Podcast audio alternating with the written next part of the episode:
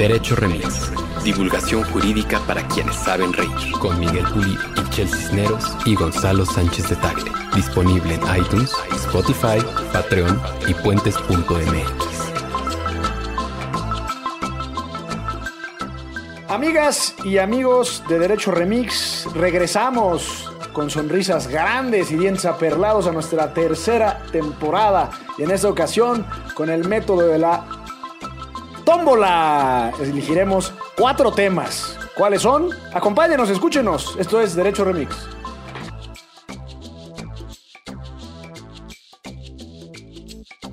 Buenos días, buenas tardes, buenas noches, bonita carcajada o cualquiera que sea la manifestación de felicidad que usted acostumbre. Yo la carcajada. Muy sin bien. Duda, sin duda.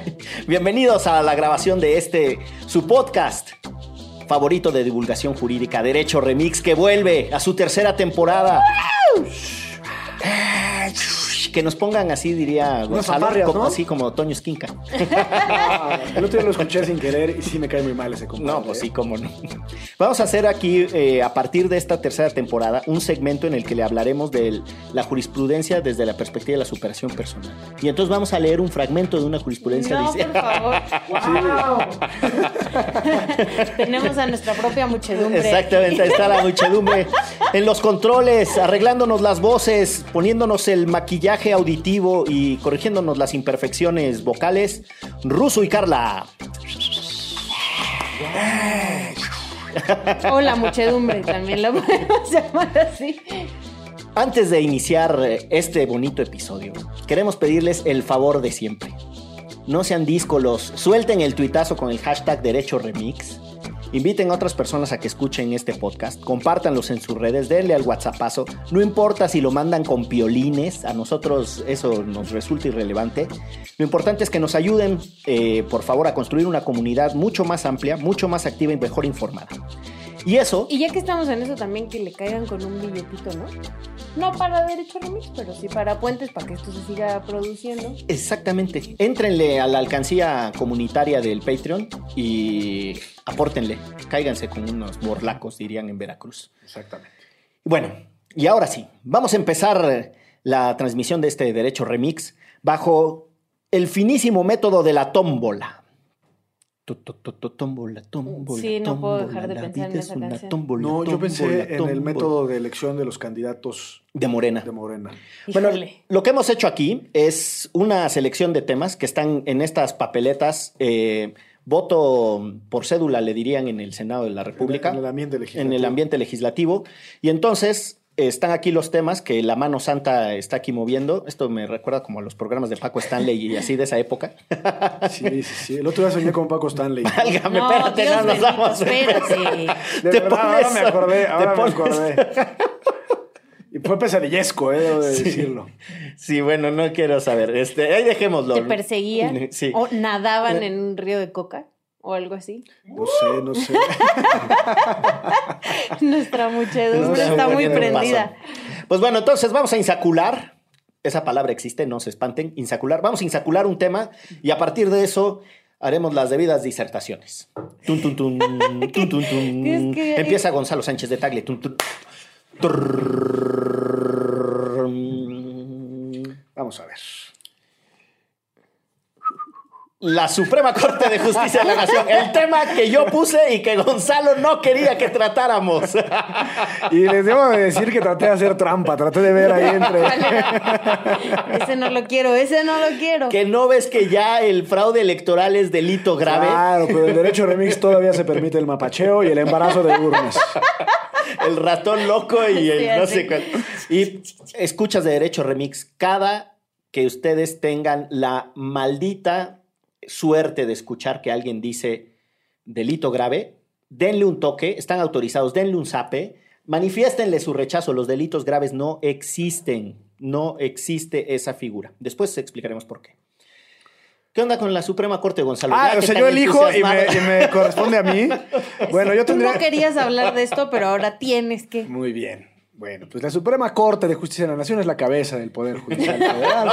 No, en realidad el tema es, eh, lo pusimos en las papeletas por la reciente designación de la hoy ya ministra Yasmín o Jazmín.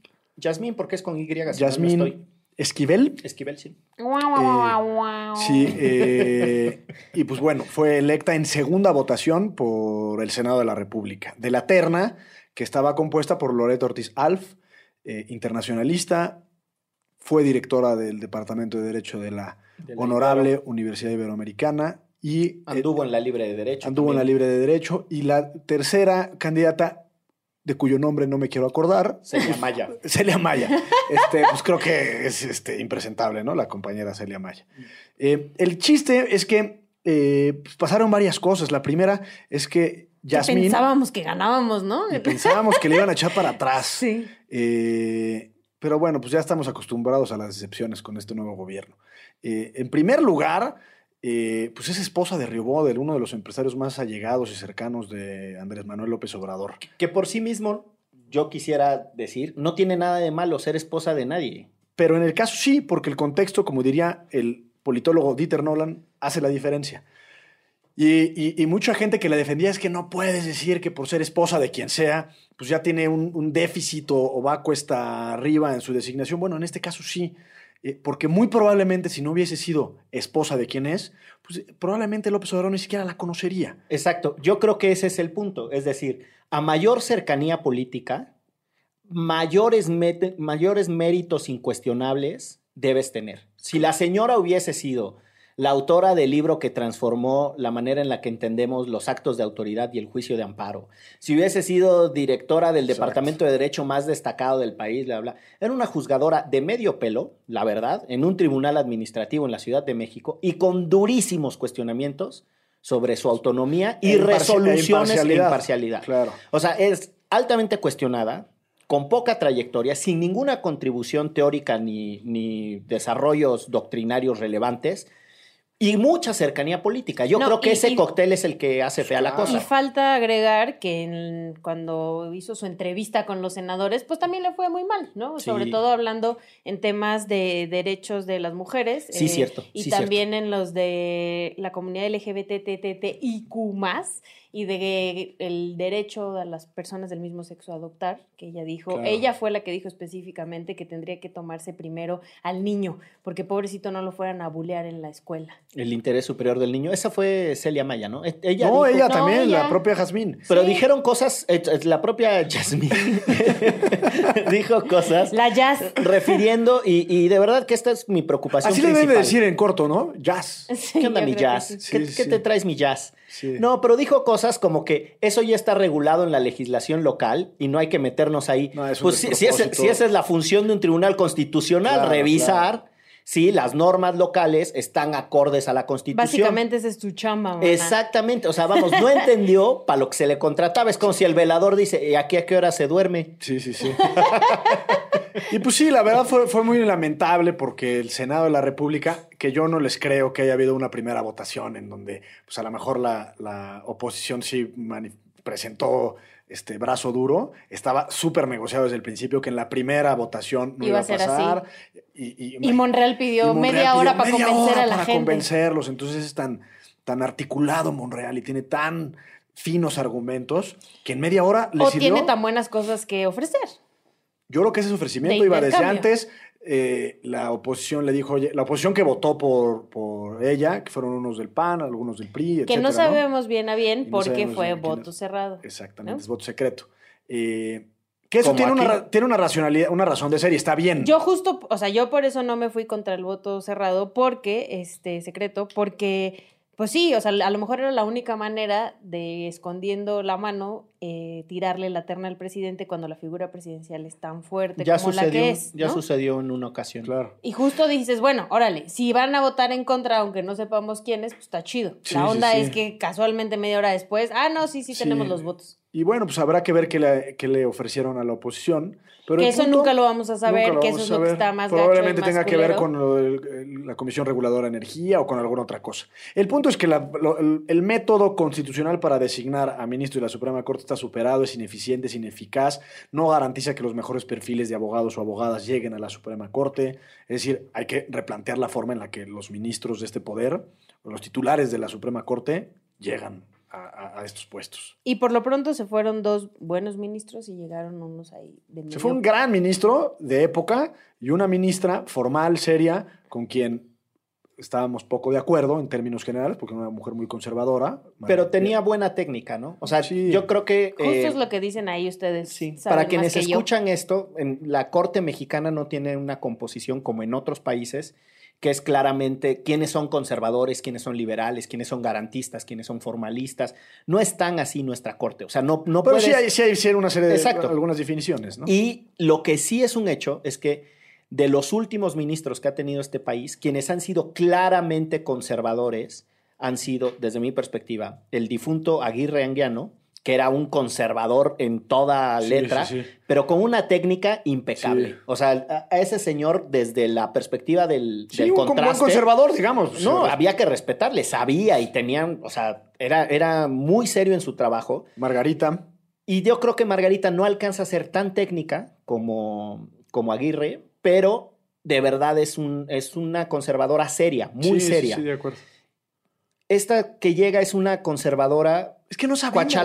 No, bueno, a ver, esa postura de no defender los derechos y decir sobre eso ya resolvió la Corte, eh, salvo que haya un contexto radical de cambio, habría que revisar ese, ¿no? ese criterio. O sea, yo creo que su conservadurismo sale por un, un argumento técnico chafa, que es lo peor. O sea, yo- a mí lo que me gustaba de Margarita Luna y de Aguirre es que su, conser- Sí, su lo defendían. conservadurismo salía con buena técnica. Y eso es importante.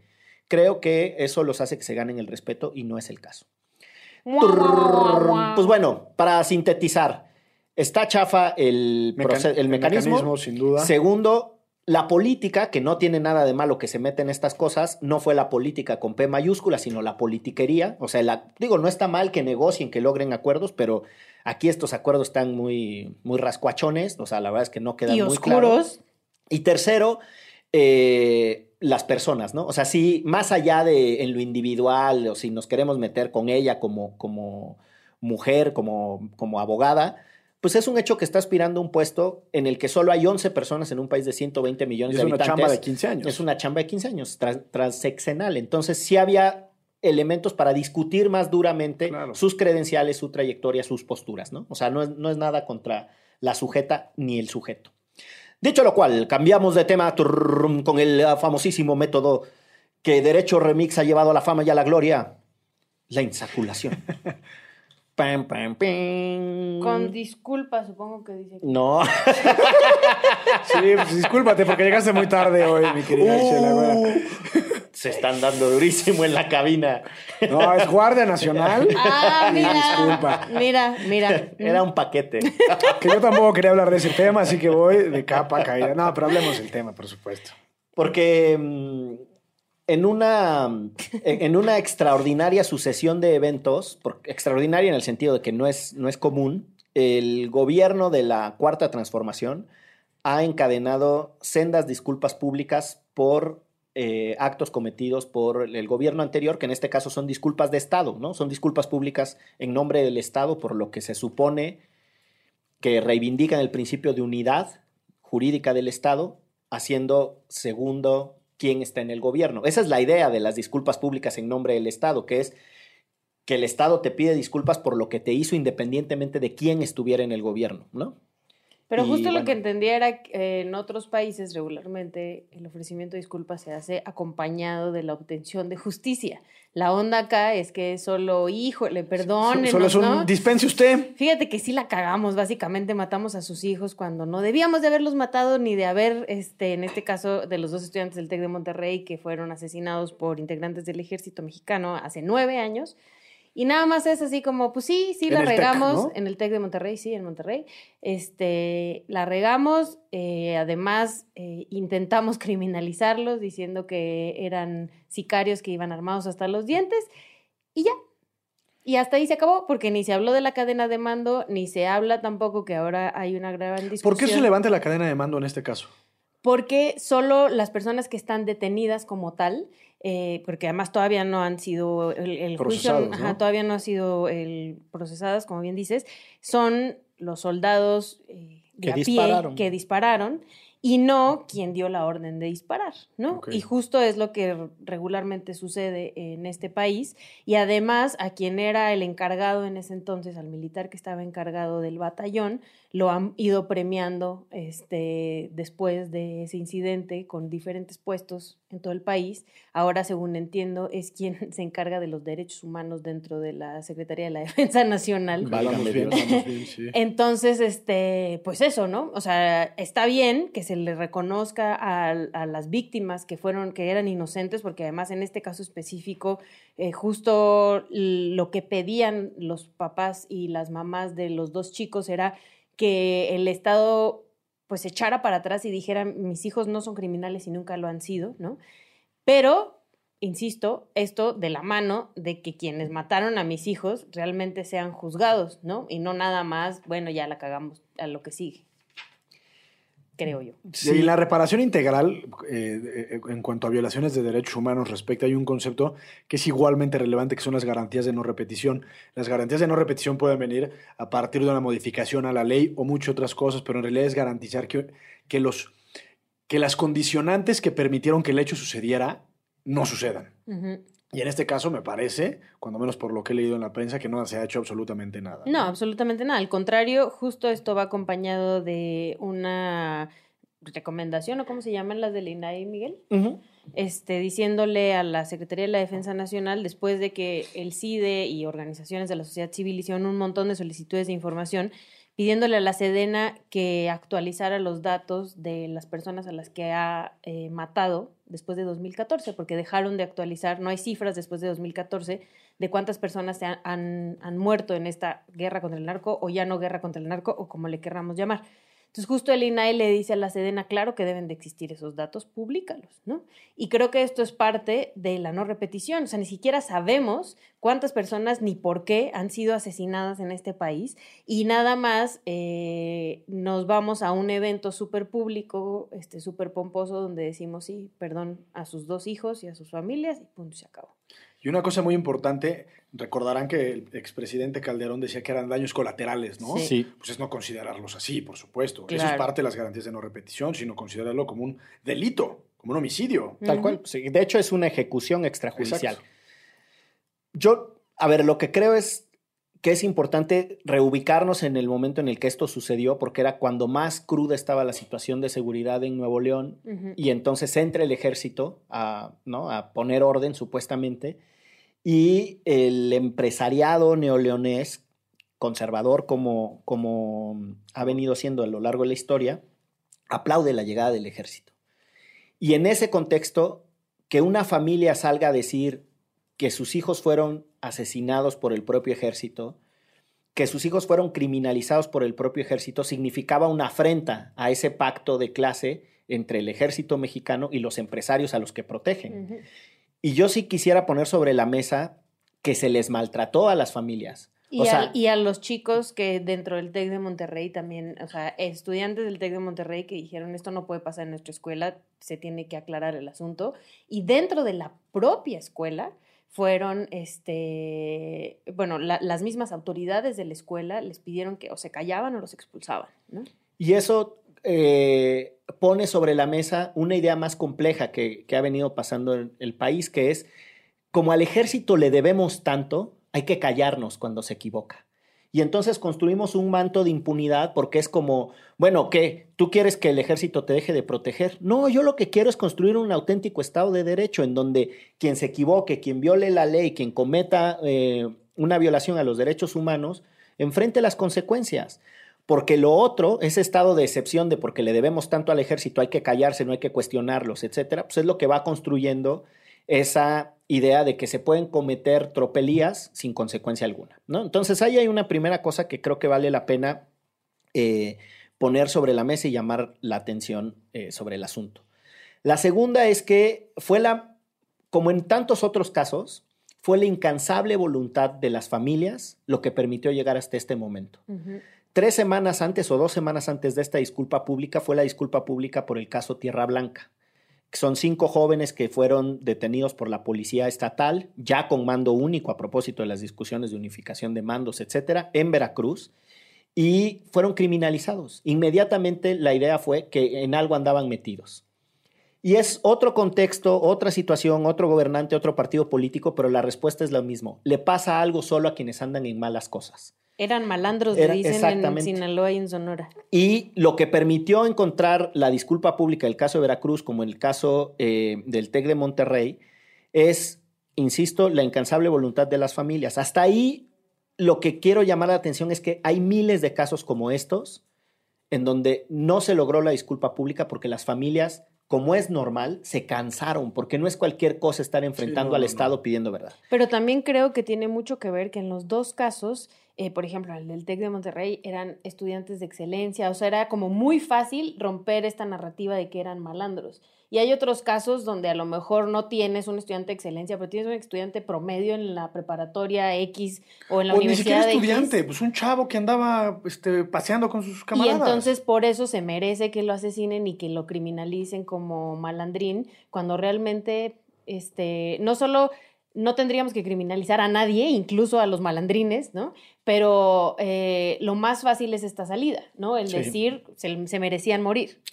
Ahora, perdón, y con estos ejemplos viene a cuento, como para cerrar pinza, y por qué exigíamos una Guardia Nacional con mando civil. Exactamente. Son ejemplos que perfectamente ponen el dedo en la llaga de por qué el ejército no tiene que estar haciendo lo que está haciendo. Y yo justo quisiera conectar eso con lo que hace rato Gonzalo mencionaba de el paquete integral de reparación del daño que tiene la verdad jurídica de los hechos, que en este caso no existe. O sea, lo que tienen es la eh, la no mentira de los hechos, que es distinto. O sea, la no mentira es dejen de andar diciendo que eran sicarios porque eran estudiantes. Bueno, lo mínimo que puede hacer el Estado es reconocer que, mintió de arranque. Pero no hay verdad jurídica del caso. Y esa es una de las condiciones eh, esenciales. Segundo, eh, el resarcimiento. O sea, en este caso, todo lo que le causaron a las familias, no solo por daño moral, por lucro cesante, etcétera, sino el resarcimiento a la comunidad, una comunidad a la que intimidaron desde la perspectiva que narra Ixchel. O sea, los jóvenes no se podían quejar em, del asunto. Y finalmente, la, última cosa sobre la que quisiera llamar la atención del, de este caso es la contribución de la sociedad civil porque en algún derecho remix lo hablamos, el, de, el documental de Hasta los Dientes, el trabajo de las compañeras de ambulante que ha sido extraordinario, que les mandamos un saludo tanto a Arnaut como a Paulina Suárez de ambulante y a sus colegas. Eh, Arnaut es el director del documental. Escuchen también el Cine Garage, que es hay un episodio con él aquí. Pero la necesidad de encontrar narrativas que conmuevan en un mundo en donde en un momento en el que todas las discusiones están polarizadas y están basadas en torno al insulto y muy poco en torno a la solidaridad. O sea, yo sí quisiera rescatar la importancia de ser eh, sensibles al sufrimiento que están pasando otras familias, de la importancia de decir, pues el Estado tiene que hacerse cargo de sus tropelías. Y una última cosa, nada más. Andrés Manuel dijo hasta el cansancio que el ejército no se, no se equivocaba y que las masacres que había cometido es porque así se le habían ordenado los civiles. Si consideran que este caso forma parte de ese paquete, como dice Ixchel, de eh, instrucciones verticales que fueron ejecutadas por la tropa, pero que en realidad tienen una cadena de mando, ¿dónde están las responsabilidades de arriba? Porque el propio Andrés Manuel ha dicho, ya estuvo bueno de chivos expiatorios, ¿no? Eso no es justicia, vámonos contra los que en realidad son responsables de las cosas. Él lo habla en la corrupción, pero esto es lo mismo. Los soldados, se sabe hasta el cansancio, son de regla general, ejecutores de órdenes.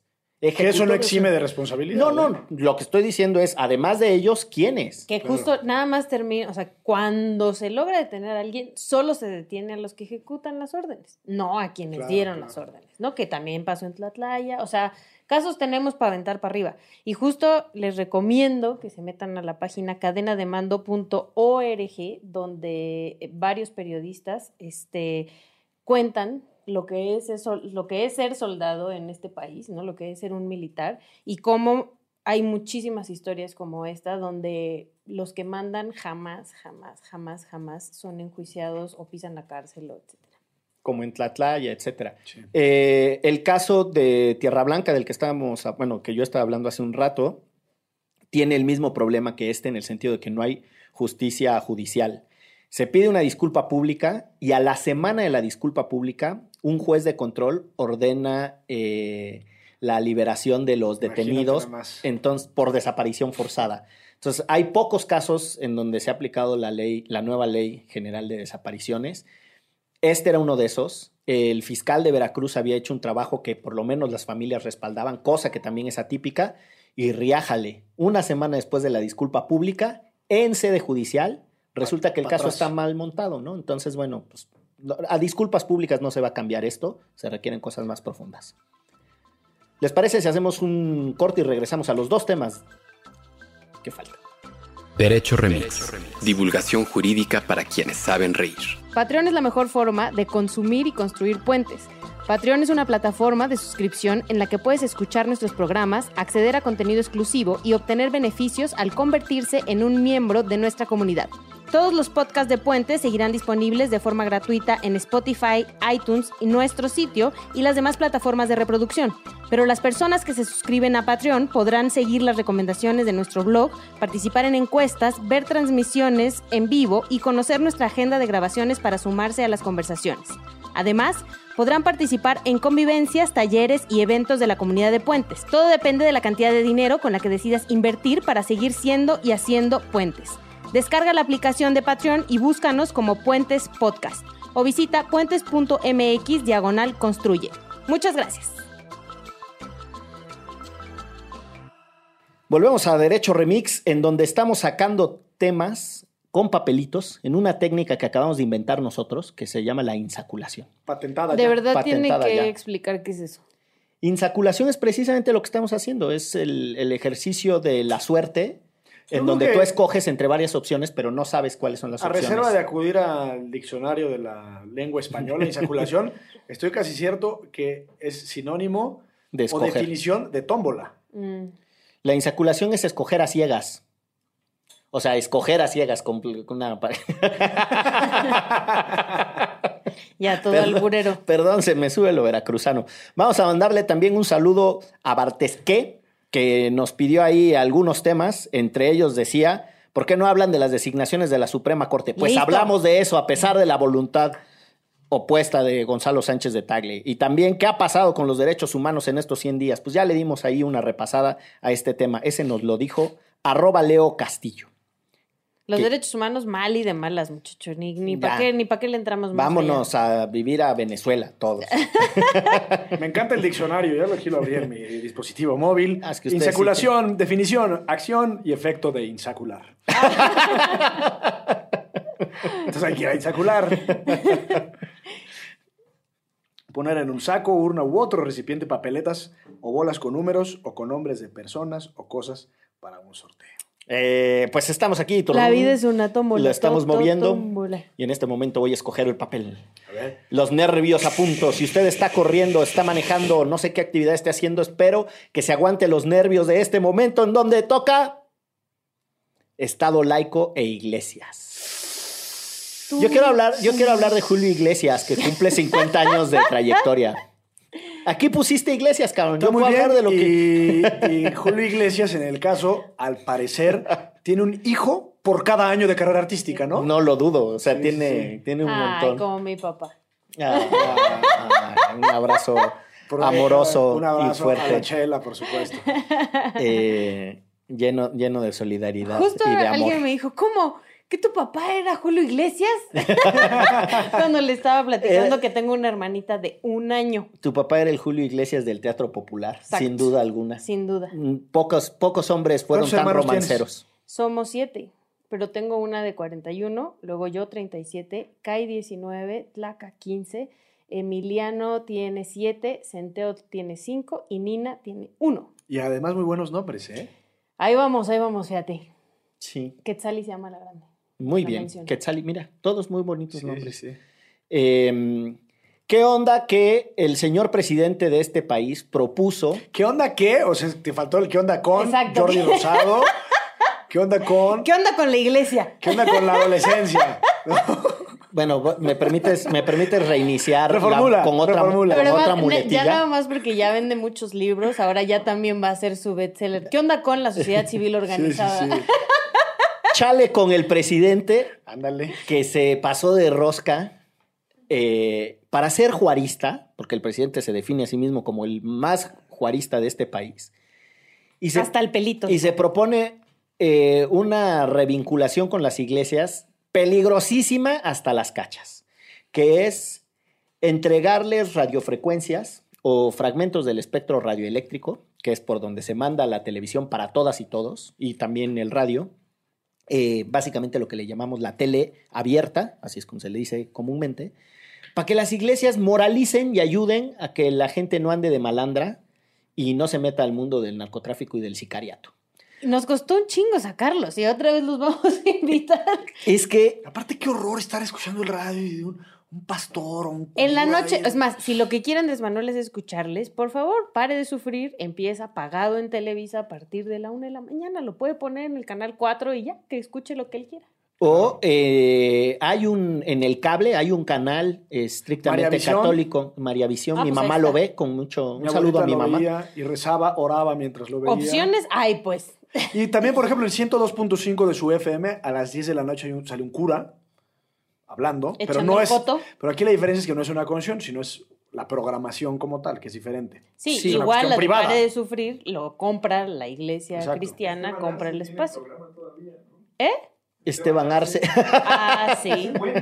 Sí, Sí, cuenta, claro. sí, Sí, cuenta, totalmente como un cuenta espacio como un para pa- la iglesia. Cuenta como un pastor, este, como, no, como un supernumerario del Opus Sí, Dei. como- sí, presbítero, ¿no? Un pre- Monaguillo.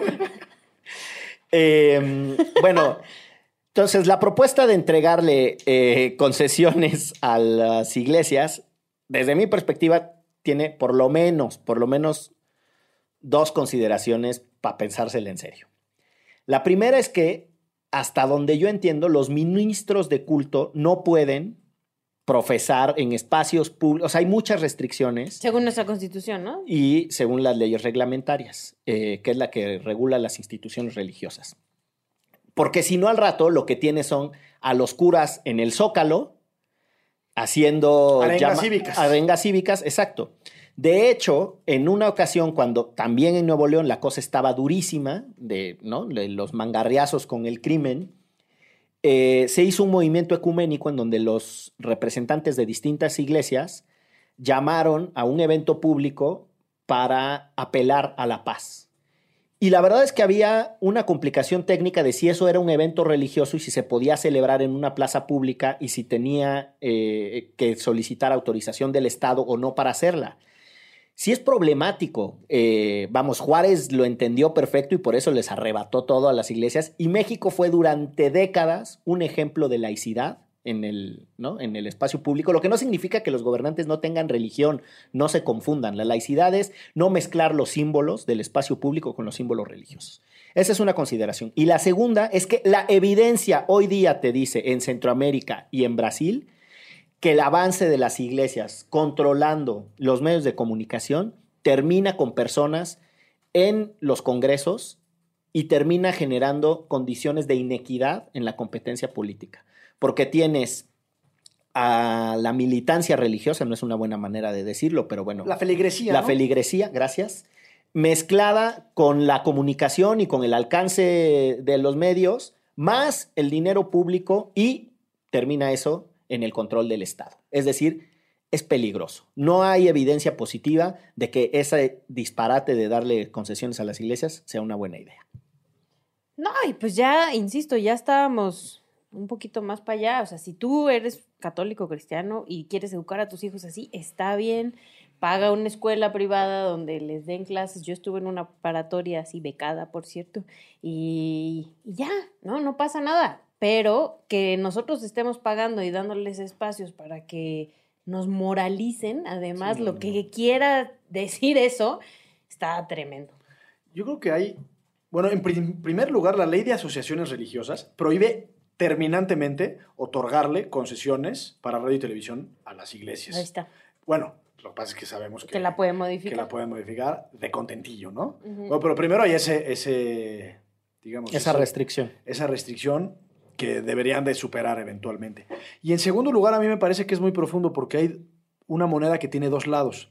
La primera es la separación iglesia-estado, que implica a su vez dos cosas. La primera es que el Estado no puede prohibir la existencia de ninguna religión, credo o culto, que está muy bien. Eh, y por otro lado, que el Estado no puede adoptar ninguna religión.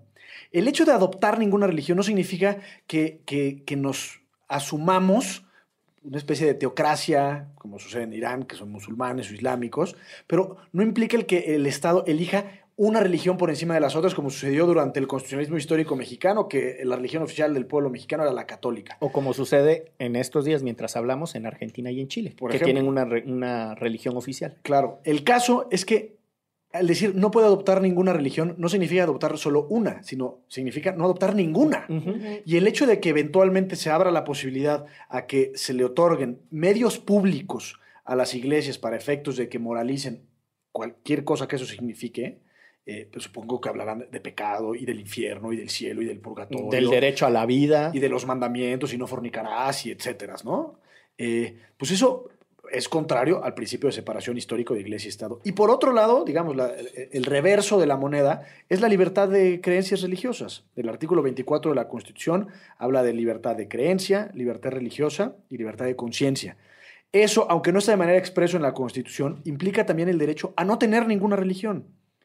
Entonces, de alguna forma, el hecho de que el Estado promueva esa moralización, pues atenta en contra de tu derecho de libertad religiosa que en medios públicos, que son eh, medios finitos, porque son bienes del, del Estado, estén constantemente difundiendo, transmitiendo mensajes religiosos, pues se acerca mucho un atentado en contra de la libertad religiosa de cualquiera de nosotros. Yo creo que tiene más problemas que bondades.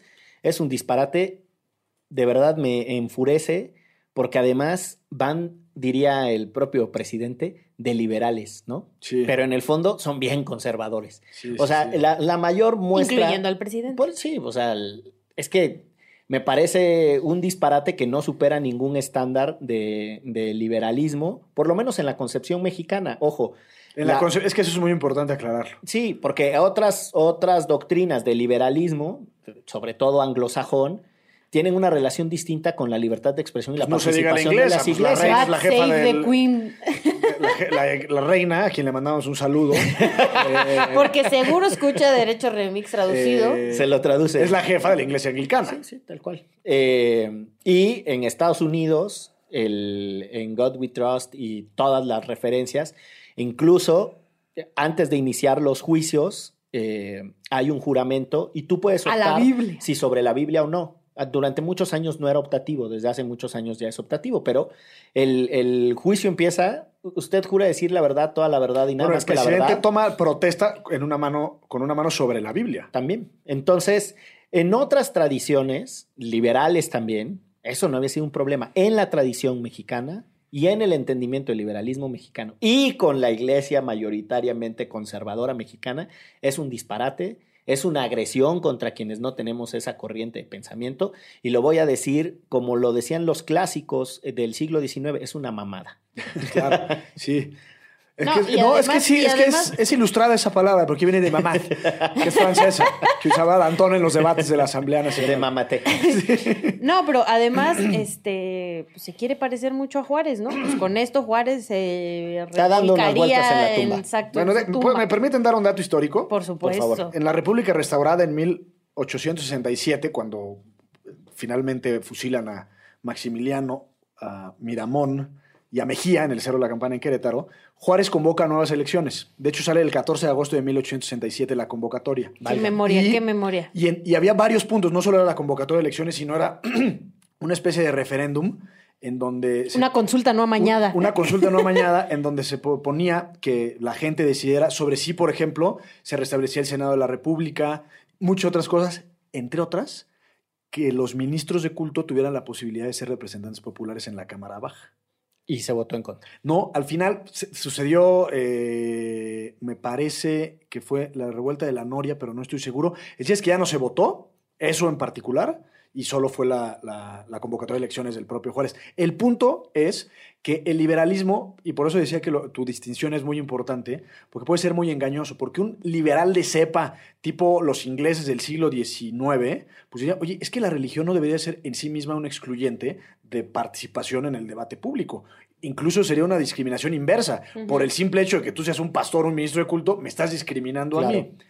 El caso es que hay que contextualizarlo en la realidad sociopolítica e histórica de México. Y además, un país que tiene extremos de anticlericalismo. Porfirio Díaz, hablando de la revuelta de la Noria, era bastante anticlerical, pero los del siglo pasado se les fue la mano, ¿no? A Tomás Garrido Canaval y al mismísimo... eh, Salvador Alvarado en Yucatán. eran, eran, bueno, esa triada, los, el yucateco, campechano y tabasqueño, Exacto. eran durísimos anticlericales y la gente lo sabe poco, pero el Uruguay de México, porque Uruguay se, se, se sienten orgullosos de ser el país más laico de su vida pública, el Uruguay de México sería Campeche. Tienen una tradición radical extraordinaria de, de laicidad y no significa que la gente no sea religiosa. Es totalmente distinto. Es que son religiosos y profesan su fe, etcétera, pero hay una distinción entre el espacio público y la, libertad de conciencia. y la- Y, y a que el bronco nos dé la bendición que nos ve. Bendito Dios. Pues vamos a entrar al último tema y para eso le vamos a pedir a una mano santa que venga desde el extranjero, o sea, desde la banquita en donde está tomando notas. A Carla Juárez Góngora, responsable de la producción de Derecho Remix, una de las La que muchedumbre. una de las que dirige y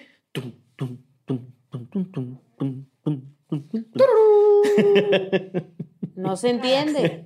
¿Qué dice? Ay, Diosito lindo, sepa qué escribió este cabrón ahí. Hashtag, amigos de Patreon, todos somos Krause. ¡No! claro que no. Es el tema que salió y ayer Ixchel lo puso y tengo evidencias, como este señor Sevilla que puso todas sus conversaciones privadas. Sí, la verdad es que sí, está bueno chisme. Eso, eso, eso no hay que. Ah, yo ya me voy. Ahí les dejo los micrófonos. Nada, el toro por los cuernos. Ya hoy en la mañana también salió hijo Krause a defender a su papá. Bien, bien. O sea, El- eso está bien, pues sí, que el hijo defienda al papá me parece. Yo en este momento me voy a elegir como defensor de Krause. ¿De cuál de los dos? De, pues, de Enrique. De los dos. ¿De cuál de los dos? Pues del único que hay para mí. de Enrique Krause. Esa, los que escuchan, esa es la verdadera voz de Miguel. Así hablo yo, pero... Era el doble vocal de Marco Antonio Regil. Regil. Y vocal y de chinos. Uf, Vocal y de chino, sí. Oye, a ver, ¿por qué me, me intriga mucho? ¿En, en qué sentido te quieres erigir como defensor del señor? O sea, Por- está bien, hasta los más miserables tienen derecho no, a la defensa, Exactamente, exactamente. Porque me parece que es un tema que. A ver, hay dos cosas. traza las aristas, traza Sí, las sí. aristas. Esto también se relaciona con el documental este famoso que supuestamente Santiago Nieto, eh, titular de la Unidad de Inteligencia Financiera, ¿es Santiago? Es Santiago Nieto. Santiago Nieto. Eh, anunció hace unos días que va a dirigir una investigación en contra de los productores de este documental que se llamaba El populismo en América Latina o algo así. Un documental, si usted no lo tiene fresco, que lo dudo mucho, quien escucha este podcast, se anunció que iba a salir y circulaban camiones en la Ciudad de México, como si ese fuera todo el territorio nacional, con fotos de Lula, Chávez, eh, Kirchner, Andrés Manuel y no recuerdo quién más. Exacto. Bueno, el punto es que, eh, eh, digamos, como primera aproximación, López Obrador y su equipo están dirigiendo una campaña en contra de opositores. Y así, así, en principio, así yo lo veo. Las personas que produjeron y, y financiaron este documental y en contra de Enrique Krause. Cada uno tiene sus aristas y tiene sus problemáticas distintas, sus orígenes y causas. Pero el punto es que ambos casos se conectan en un punto que es fundamental, que es la libertad de expresión. Eh, en ambos casos me parece que hay un derecho más que legítimo, y por supuesto que reconocido a nivel constitucional, de financiar y producir un documental en donde, si te parece, por las razones que tú quieras, que Andrés Manuel López Obrador tiene ciertas semejanzas con líderes de izquierda latinoamericanos, que lo puedas hacer. Incluso tienes el derecho a adoptar una postura crítica. Eh, y en el caso de Krause, me parece que legítimamente, si es que es verdad lo que se dice de la Operación Berlín y demás, pues también tiene derecho a hacerlo. Es decir, no está atentando en contra de las leyes electorales, eh, está generando, digamos, una especie de información, un think tank eh, de derecha, si lo queremos ver así, o liberal en los términos modernos, para... Fifi, puedes poner en los términos lo que- modernos, lo-. Lo, que, lo que queramos. Pero en realidad me parece que el timing y la temporalidad de los ataques de López Obrador es muy mala. Ya ganó, ganó por una abrumadorísima mayoría y simplemente está buscando enemigos comunes que reúnan a la gente que lo sigue, me parece. Y por lo que hace a Krause, pues podemos o, no estar de acuerdo con lo que dice. eh, actualmente ya se convirtió como en una especie de piñata de los seguidores de la Cuarta Transformación, en donde ya es común eh, atacar a Krause de que no es buen historiador o es mal historiador. Hay cosas buenas y hay cosas malas como en todos. Eh, pero me parece que en realidad es un punto que atraviesa clarísimamente la libertad de expresión y el derecho a la difusión y a la información. Por eso me parece que, que es defendible Krause en este momento.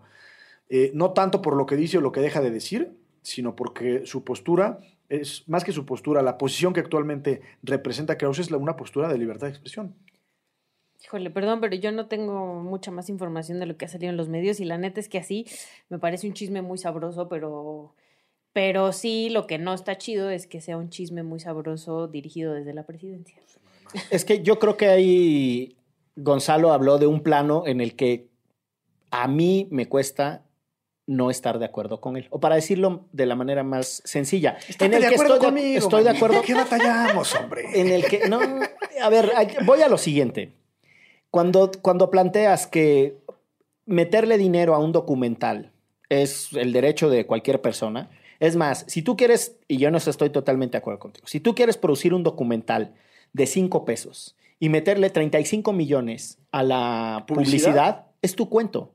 De hecho, hablando de, de otras eh, democracias liberales, pues esa es la discusión que se dio hace muchos años en Estados Unidos con el caso que se llama Citizen United. Bueno, hace no tantos años, fue en el 2011. Sí, bueno, un poquito más atrás, el- cuando inició el caso y la corte resuelve en el 2011, Exacto. efectivamente. Y en el Citizen United básicamente es eso, en Hollywood se crea una productora que le mete mucho dinero a documentales bien chaquetos sobre los demócratas y en realidad lo que hace es que la, la Comisión de, de Competencia Electoral de los Estados Unidos dice, épale, esto en realidad es un fraude a la ley porque lo que ustedes están haciendo es campaña electoral pero lo están disfrazando de un, de un acto cinematográfico. Y terminan llegando a la corte y en las audiencias públicas el abogado le dice, el, un ministro del, el equivalente a un ministro de la corte de Estados Unidos le dice, ¿y cuál sería el problema en que estos señores estuvieran interviniendo electoralmente? O sea, si eso fuese cierto, ¿Qué? ¿cuál es el problema de eso? Y lo desbarata. O sea, el, el audio de esa, de esa comparecencia es brutal porque empieza a trastabillar y le terminan diciendo, usted quiere que el Estado esté regulando todas las cosas que tienen implicaciones electoral, pues opinar de un gobernante en tiempo real tiene implicaciones electorales para su partido, o sea, nos van a silenciar. Y yo creo que ese es el problema que tenemos en México, una legislación electoral hiper y sobreregulada. Voy a un caso espejo. Si el documental era una suerte de campaña negra, en el, este del populismo, bla, bla, bla, el documental espejo de Pigmenio Ibarria tendría que ser un acto anticipado de campaña. Mm. O sea, si ese es el estándar con el que van a juzgar que esto es intervencionismo por razones electorales y que es que el va... que se llama el señor López, ¿no? No, ese No. fue el de Luis Mandoki, Mandoki. claro. El, este es el de Esto Soy. o un- sí, Esto Sí. Soy. Que Y- lo siguió por años y hizo. Y claro, y entonces dicen, bueno, pero es que ese documental y la forma en lo que anunciaron, bla, bla, bla, o por supuesto que tenía propósitos electorales. Si, eso, si ese es el estándar que le van a pasar al, al populismo en América Latina, tengan cuidado porque un montón de actos de Andrés Manuel Pueden entonces ser actos anticipados, son claro. anticipados de campaña. Punto número uno. Punto número dos, que en el que estoy totalmente de acuerdo contigo, es que Hasta ahorita no has diferido, ¿eh? no, no, no. El, el- no, lo que estoy totalmente de acuerdo contigo también es que si los Krause quieren hacer con su dinero y el de los Coppel lo que se les pegue su regalada gana, para cuestionar a quien se les pegue su regalada, su regalada gana, desde la perspectiva legal, me parece que están en su legítimo derecho. En donde los dos casos se pueden poner un poquito complicados. En el caso especial del populismo en América Latina, con las fuentes de financiamiento del documental. Porque ahí hay una línea que conduce supuestamente a dinero público metido sin justificación adecuada a una institución para unos fines distintos a los que el dinero público tendría que ser. Que Pero entonces no es un- sucede con letras libres. Pero no hay dinero público en el documental.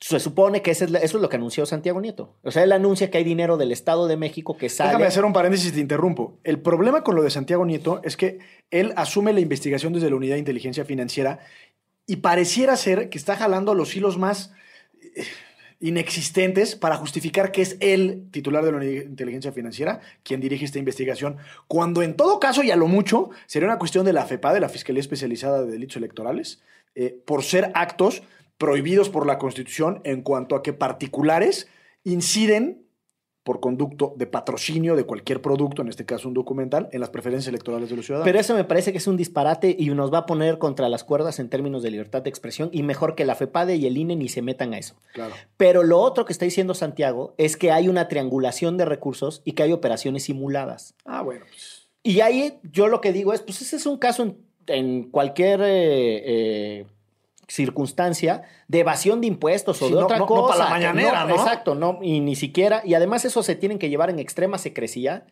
y hasta ahí. Con los Krause, y cierro con esto, esta extensísima intervención al estilo de don Enrique en su honor. Yo creo que en el que con otro nosotros plano. fue muy cauto. Sí, yo creo que en el otro Muy plano. parco incluso, ¿no? Sí. O sea, muy él.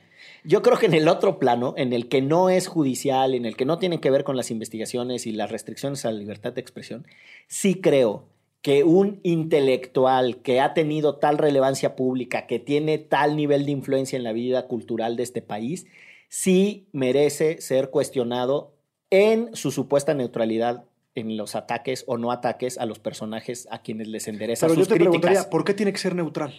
No, le- yo lo que digo es, si el señor dice que es neutral y le están diciendo, usted no es neutral, tome su vida, ¿no? O sea, reconozca, no tiene nada de malo, es más, es la libertad de asociación mezclada con la libertad de expresión, mezclada con la libertad de trabajo, mezclada con la libertad de participación política. Está usted en su legítimo derecho de juntarse en la calle Berlín o en la calle que se le pegue su regalada gana y hacer su think tank. Desde la perspectiva de opinión y de debate público, tenemos el derecho a confrontarlo. ¿Participó usted en esa cosa, sí o no? Pero que diga si participó o no, porque lo que creo es que en el debate público, no en lo jurídico, en el debate público, es interesante confrontar las caretas con las que las personas se presentan en la vida pública. Y él dice, yo no, yo solo escribo mis libros y lo que vende mi opinión es solo lo que pongo públicamente y no me reúno con nadie para criticar por detrás.